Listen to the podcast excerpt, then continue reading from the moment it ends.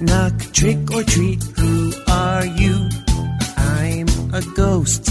I'm a little ghost. Knock, knock, trick or treat. Who are you? I'm a ghost. I'm a little ghost. Hi, kids. How are you today? It's nice to see you again.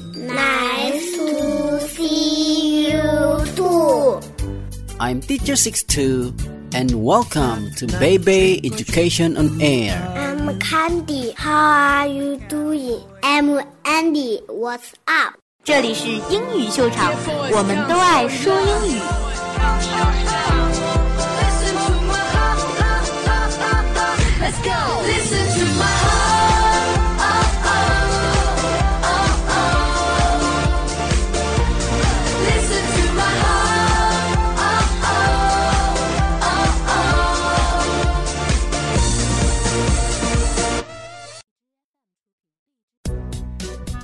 What are we doing today? Oh, we are going to learn about Halloween. Halloween. What is Halloween? It's all about scare things. Whoa! Ah! I'm scared. Don't be scared. I'm here. What's so scary? Do you want to know? We want to know it. Okay then. 1. Monster. Monster. 2. Vampire. Vampire. 3. Witch. Witch. 4. Ghost. Ghost. Okay. Repeat after me. Monster.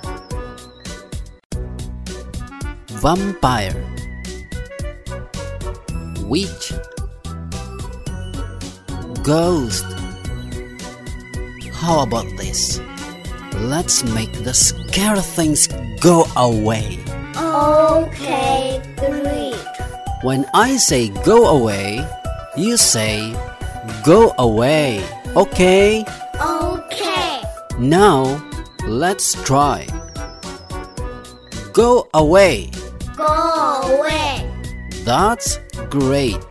Go away, scary monster. Go away. Go away. Go away, spooky vampire. Go away. Go away. Go away, scary witch. Go away. Go away. Go away, spooky ghost. Go away.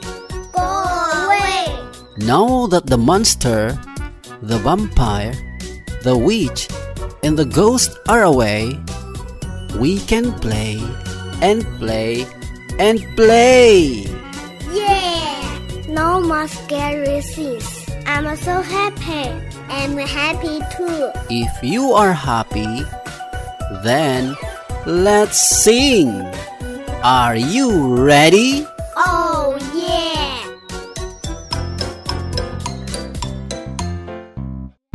Go away, scary monster, go away. Go away. Go away, scary monster, go away. Go away. Go away, scary monster, go away. Scary monster, go away. Scary monster, go away. Go away.